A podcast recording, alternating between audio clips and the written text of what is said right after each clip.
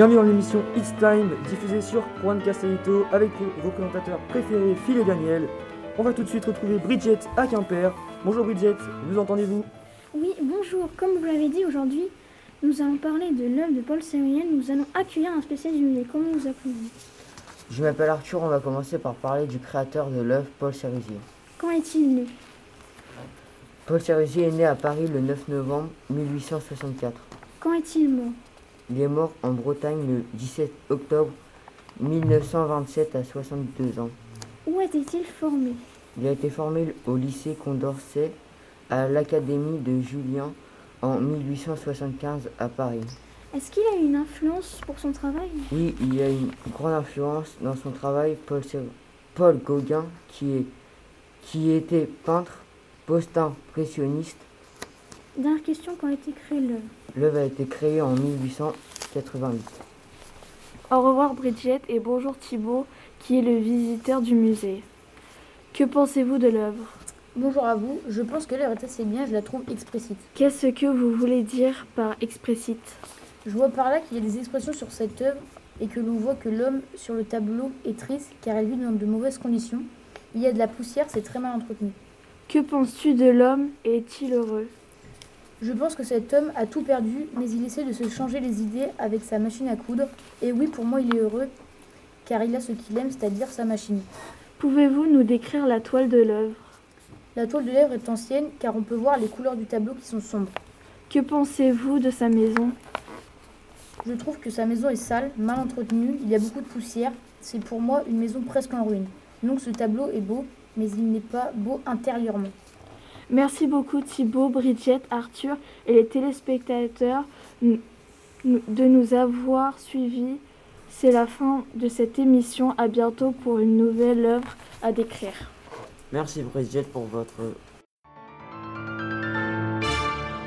On reste à Paris pour nous rendre au musée d'Orsay. S'y trouve actuellement Diane. Bonjour, on va vous parler d'une œuvre, Les Dots de Cardiff, en compagnie des invités très spéciaux, une spécialiste d'art Cécile, puis nous accueillons Adèle qui nous parlera de cette œuvre. Et pour finir, une visiteuse du musée, Sacha. Bonjour, euh, qui a fait cette œuvre?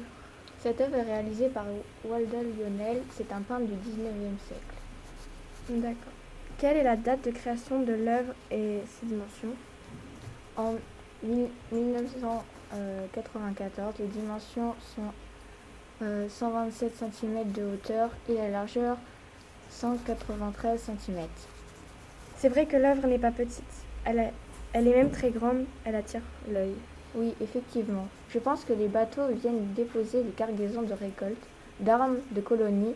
La grue déplace les cargaisons dans les trains qui les amènent en ville ou inversement. Que représente cette fabuleuse œuvre? Elle représente des trains qui emmènent des cargaisons de récoltes, d'armes, en provenance des colonies sans doute, qui viennent du port et qui les emmènent à la ville. À quoi servent les bateaux en arrière-plan? Les bateaux servent à déposer et emmener les cargaisons d'un port à l'autre. Quelle est la technique utilisée pour le- la conception de cette œuvre? C'est de l'huile sur toile. Qu'est-ce que l'huile sur toile? Une méthode de peinture dont les pigments sont liés avec l'huile. Cette technique a été inventée bien avant la Renaissance. Décrivez-nous l'œuvre. À droite d'un train en marche, on peut apercevoir trois à l'arrêt. En arrière-plan, on voit des bâtiments assez sombres. Au fond de l'image, on voit des mâts de bateaux. Tout au fond de l'image, une grue, n'est-ce pas?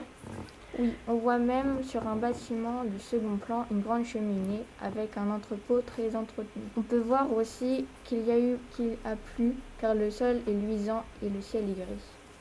Il y a plusieurs spots qui éclairent les alentours. Les couleurs du tableau qui sont les plus visibles sont des couleurs plutôt sombres et froides. Merci Diane pour votre participation à cette émission. On quitte ce musée pour une médiathèque où se trouve Camille. Bonsoir Camille. Bonsoir à tous. Aujourd'hui, je vais vous présenter une œuvre nommée Au port de Vénasque de Paul, Lancr- de Paul Lacrognon. Je vais en tout premier vous donner d'abord l'avis d'une visiteuse du musée qu'on recevra dans quelques instants. Avant de l'appeler, notre, avant d'appeler notre invité, je vais d'abord vous raconter un peu l'histoire de, ce- de cette œuvre, Au port de Vénasque. Le photographe Marie-Paul Lancronon, qui a vécu entre 1857 à 1922, militaire de carrière, profite de ses missions pour rédiger des carnets de voyage et d'excursion constitués de textes photographies qu'il prend en amateur.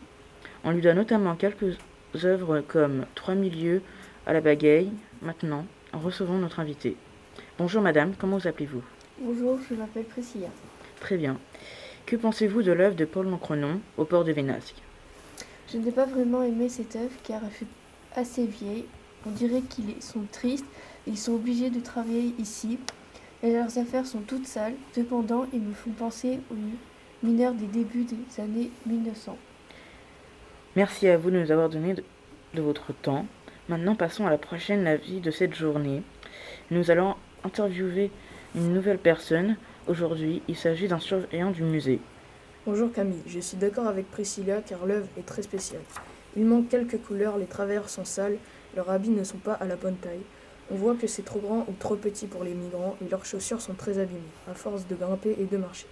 Même pratiquement fait avec des bandages. Ils sont au nombre de 6 personnes avec une mule sur la gauche de l'œuvre. On voit que pour la photo, on leur a demandé de faire une pause. Par exemple, il y en a un qui tient sa gourde dans les mains et il la met en évidence pour qu'on la voie. Merci monsieur pour votre avis et bonne journée. Maintenant, plongeons-nous un petit peu plus sur l'histoire de l'œuvre avant de, se quitter. D'abord, il faut savoir que les personnes de l'œuvre sont des migrants venus d'Espagne pour travailler. Pour travailler. Euh, pour l'époque, c'était un phénomène largement répandu.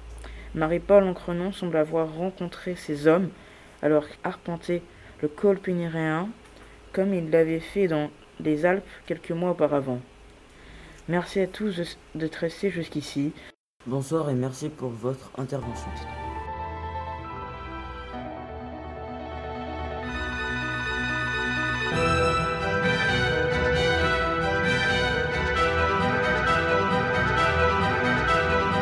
On vous remercie d'avoir écouté, je vous souhaite une bonne fin de soirée à tous. Vous pouvez toujours nous réécouter en podcast. Au revoir et à la prochaine.